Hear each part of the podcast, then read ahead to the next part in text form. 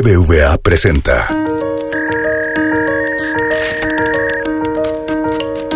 Peras y manzanas con Valeria Moy.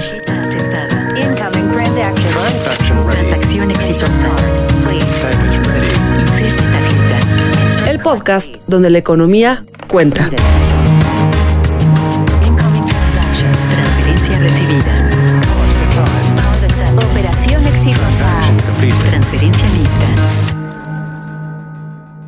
Bienvenidos a Peras y Manzanas. Hoy regresamos a los temas energéticos, ya saben, no los podemos dejar con todo lo que está sucediendo en el mercado, con todo lo que está cambiando el sector, pues simplemente no podemos hablar de energía, no solo por lo que está pasando, sino también porque la verdad es que pues ya es momento de tener un poquito más claro y tomarnos más en serio el cuidado al medio ambiente. Entonces sí, hay que hablar de energía y hay que hablar mucho de energía.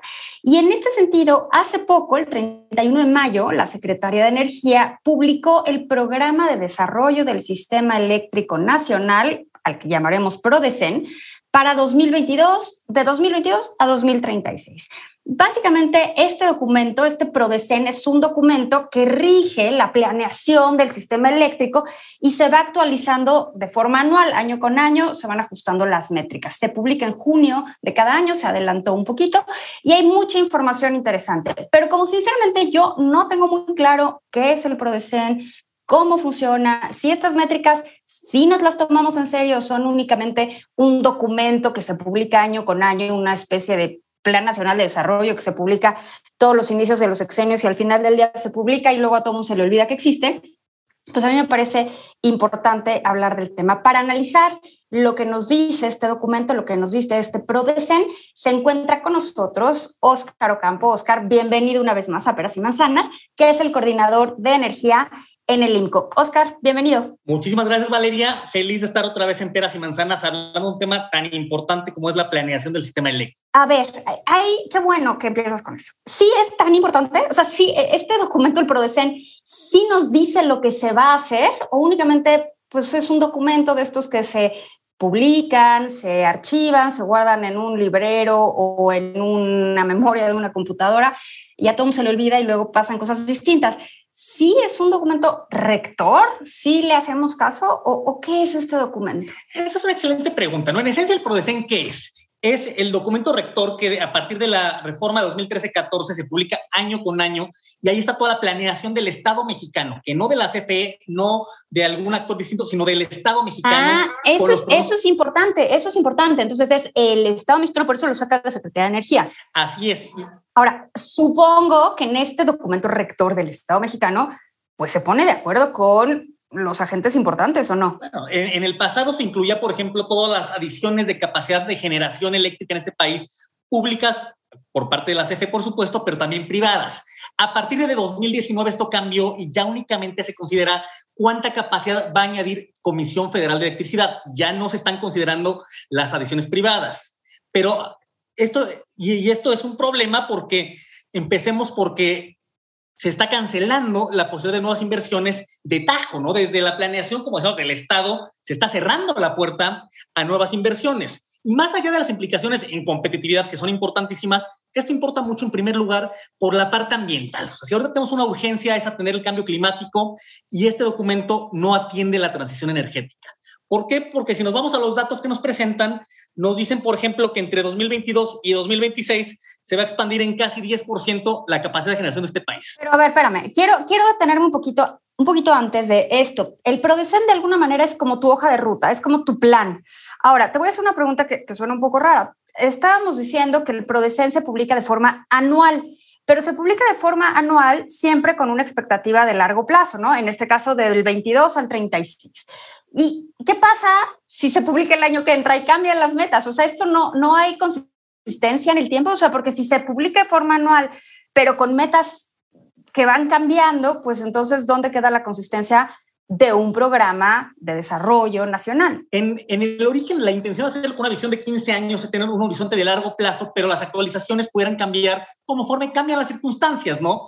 Ahora, esto no es lo que está sucediendo. Lo que está sucediendo es que esta actualización se está usando como excusa para relajar, por decirlo de algún modo, las metas de, este país en generación renovable, por ejemplo, ¿no?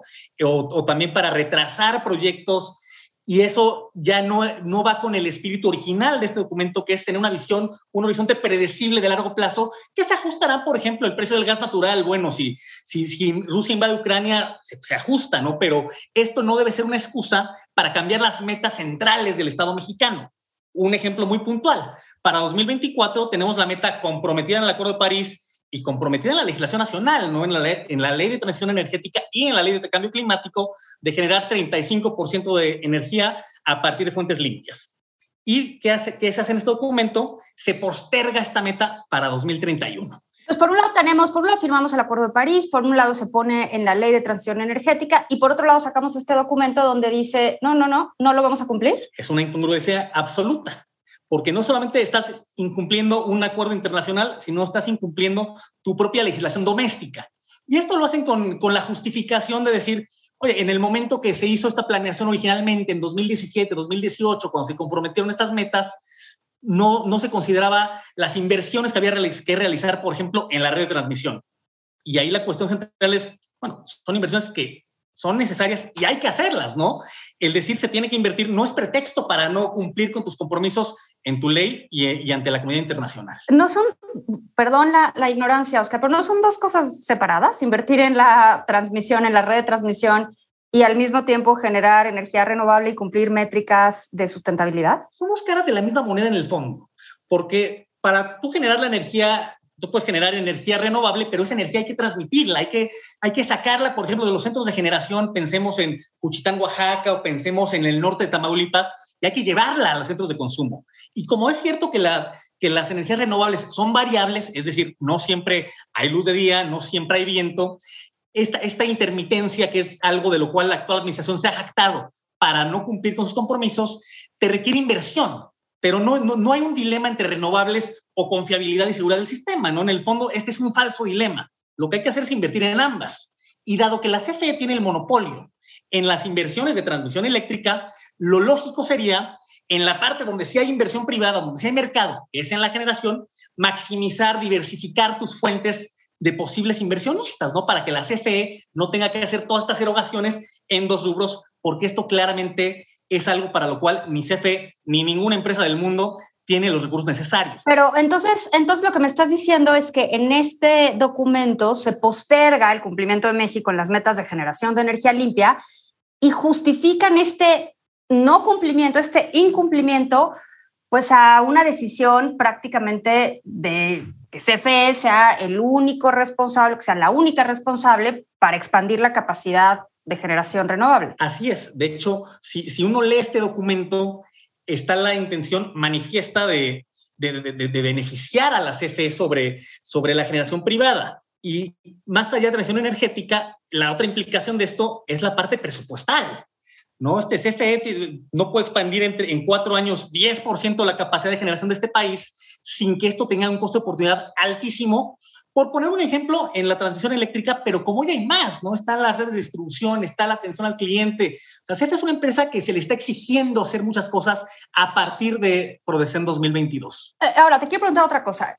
El sector privado, porque estamos hablando de que solo se contemplan inversiones de CFE y que se contempla como prácticamente el único actor relevante o el único responsable de expandir esta capacidad de generación. Lo que te quiero preguntar, Oscar, es, hoy por hoy, ¿qué tan relevante es el sector privado en la generación de energía renovable? Porque de repente siento que estamos hablando de cosas y no lo aterrizamos con la realidad, ¿no? O sea, como que soñamos de alguna manera y no tiene una relación precisa con lo que está sucediendo en la realidad. Hoy, ¿qué tan importante es el rol del sector privado por un lado en la generación, así en términos muy generales, y por otro lado en la, en la generación de energía renovable. En, en, la parte de generación, en sus diversas modalidades, porque recordemos que hay, hay, hay distintos permisos bajo los cuales operan los privados, pero la, la iniciativa privada, CFE tiene 38% de, del mercado de, de, la generación y el 60%, 62% restante está en, bajo el control de privados en sus diversas modalidades. Ahora, si nos vamos a la parte específicamente de renovables, es mucho más importante porque si bien es cierto que CFE tiene una participación grande en las energías renovables, esta es únicamente prácticamente para efectos prácticos en la generación hidroeléctrica, que a los datos más recientes, que es abril 2022, no, no rebasa el 10% de la generación este, total del país. Las turbinas eólicas, los parques solar fotovoltaico están prácticamente en su totalidad en manos de, de los productores privados. Y aquí estamos hablando por encima del el 10, 11% de la generación eléctrica de este país. Y lo más importante de esto es que más allá de cómo se ve la fotografía al día de hoy, en México y en el mundo, los principales motores de expansión de la generación renovable en los países son precisamente los parques eólicos y solar fotovoltaico. Es decir, pensar que vamos a expandir la generación renovable a partir de hidroeléctricas no es viable por muchas razones. Por el gasto de capital que implica construir una central hidroeléctrica, por la problemática social que siempre implican las hidroeléctricas donde se quieren instalar, por la cuestión ambiental que, tiene la, este, construir una presa. Así es que lo más viable, lo que económicamente hace sentido y lo que tiene una menor huella de carbono y menor impacto social, son precisamente las energías solares y eólicas que CFE al día de hoy, hoy junio de 2022, no tiene. Y podrán decir que el parque solar de Puerto Peñasco va a ser el más grande de América Latina, pero este parque solar va a empezar a operar este año su primera etapa, si opera en tiempo, con, con menos de la mitad de su capacidad total y va a estar completo hasta 2028. Y para ilustrar esto, estamos hablando de un gigawatt y yo sé que gigawatts puede sonar confuso, pero nada más vamos a, para fines ilustrativos, va a ser... Ah, ya me metiste los gigawatts y en dos segundos vamos a hablar de gigawatts hora y entonces ya todo se va a descomponer. Yo lo, esperemos que no, pero estamos hablando de un gigawatt en un lapso de seis años. Uno. Las subastas de largo plazo que se llevaron a cabo entre 2015 y 2017, que fueron un instrumento para promover las inversiones privadas en energías renovables, captaron 7 gigawatts en tres años. Así es que nada más para poner esto en proporción, de ese tamaño es... Para darnos una idea del contexto. Ahora, tú me estás hablando de algo que es muy importante, por supuesto es muy importante, que es la oferta, ¿no? La cantidad de energía eléctrica que el Estado o el país, ya sea a través de instituciones estatales o a través de privados, más allá de, de la discusión que existe en otro sector, que nos pueden dar y que nosotros, consumidores grandes, chiquitos, medianos, utilizamos ya sea para prender la luz en nuestras casas o para usar algún, algún combustible para generar otro tipo de producción. Ahora, ¿qué pasa con la demanda? Porque yo estoy viendo que en este documento, o sea, una cosa es lo que se ofrece, o sea, lo que hay, lo que, la capacidad de generar, y otra cosa es lo que los usuarios, y de nuevo usuarios chiquitos, medianos y grandotes y grandototes, necesitamos. La verdad, Oscar, es que hemos estado viendo que en años, en años cada vez más, más cercanos, la demanda por energía eléctrica pues cada vez crece más. Eh, y no solo crece por eh, el crecimiento poblacional, de, pues, hay más gente y entonces demandamos más, no, crece porque nos hemos vuelto, nos hemos vuelto intensivos en el uso de esta, de esta energía. Y en ese sentido, yo estoy viendo que en este documento del PRODECEN se estima un crecimiento de la demanda de 3% anual. Yo obviamente, Oscar, no sé si este 3% es mucho, es poco, es regular, si va como ha ido en los últimos años o anticipa un cambio tecnológico que ya tenemos enfrente. ¿Cómo ves tú este crecimiento del 3% estimado en la demanda? Este crecimiento produce trae el escenario alto, el escenario bajo y el escenario base se ha mantenido relativamente constante, alrededor del 3, 3.1%. Pero el hecho de que se haya mantenido constante no significa que no represente un riesgo en sí mismo, porque al día de hoy, 2022, tenemos para satisfacer esa demanda, pero hacia 2024, por ejemplo, si no se expande la capacidad de generación, si los planes de CFE, por ejemplo, no empiezan a, operar pronto, vamos a tener en un futuro cercano, y hablo 2023-2024, el riesgo de que en, en las horas pico, en los puntos máximos de la demanda, podamos tener problemas para satisfacer esa demanda. ¿Eso en términos muy sencillos se traduce en un riesgo de apagones? Ese, ese, es el riesgo, que el sistema no pueda satisfacer la demanda en un punto determinado, ¿no? En las horas de máxima demanda del sistema eléctrico. Pensemos, por ejemplo, el verano, ¿no? Que los estados del norte del país utilizan los aires acondicionados y crece exponencialmente la demanda. Ese es el gran riesgo de cerrar la puerta a las inversiones y de querer que un solo actor público-privado, no nos metamos en esa discusión, sea quien lleve toda la, la responsabilidad de expandir esta capacidad. A ver, Oscar, una última pregunta ya para cerrar. ¿Cuál es la, relevancia de este documento? ¿Nos debería de importar como ciudadanos o es un documento que se saca cada año y que mira qué bien que se saca, archivémoslo y nada más? ¿O sí tiene implicaciones en la vida diaria, en la vida no solo de los usuarios o de los consumidores pequeños como nosotros, como la mayoría de las personas que nos están escuchando en Peras y Manzanas, sino también de los productores. ¿Es algo a lo que tengamos que estar atentos? Sin lugar a dudas. ¿Por qué? Es algo que nos impacta como consumidores de energía eléctrica, por supuesto, nos impacta como ciudadanos, porque, por ejemplo, este documento lo que, lo que está reafirmando es la apuesta por el camino andado que va en contra de, del cambio, de la mitigación del cambio climático, que va en contra de la transición energética, afecta, por ejemplo, a los productores privados, por supuesto, porque se reafirma la intención de, de mantener esta cerrazón a, a, a otras fuentes de generación que no sean las de la propia CFE. Y al final, todo esto impacta en las posibilidades de, crecimiento y de desarrollo de la industria en este país, porque la electricidad es un insumo absolutamente fundamental, ¿no? Y si no podemos garantizar un suministro competitivo de electricidad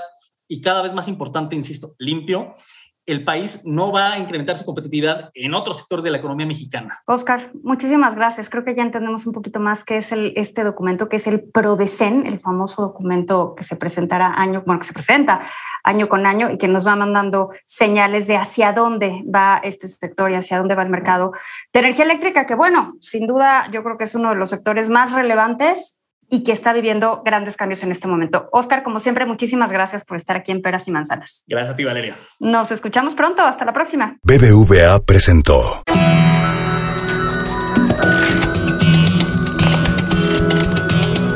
Peras y Manzanas con Valeria Moy.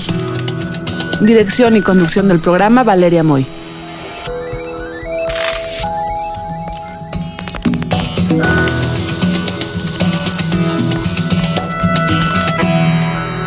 Peras y manzanas pueden encontrarlo en Google Play, iTunes, nuestra aplicación Así como suena, en la página así como suena.mx y en Spotify.